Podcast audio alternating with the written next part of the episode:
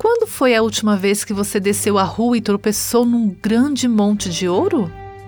Isso simplesmente não acontece. Se você quiser encontrar ouro, terá que despender tempo e esforços para encontrá-lo. Essa é uma imagem da nossa abordagem à palavra de Deus. Quantas vezes passamos os olhos pelas palavras da Bíblia na esperança de captar uma pepita de verdade? Simplesmente não funciona dessa forma.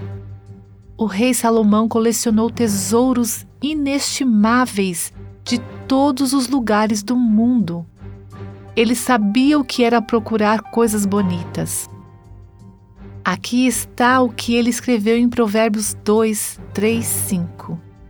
Se clamar por entendimento e por discernimento, gritar bem alto, se procurar a sabedoria como se procura a prata e buscá-la como quem busca um tesouro escondido, então você entenderá o que é temer ao Senhor e achará o conhecimento de Deus.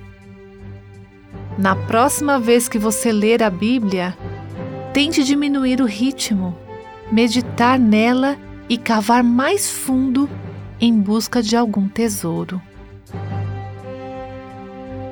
Você ouviu Buscando a Deus com Aviva Nossos Corações.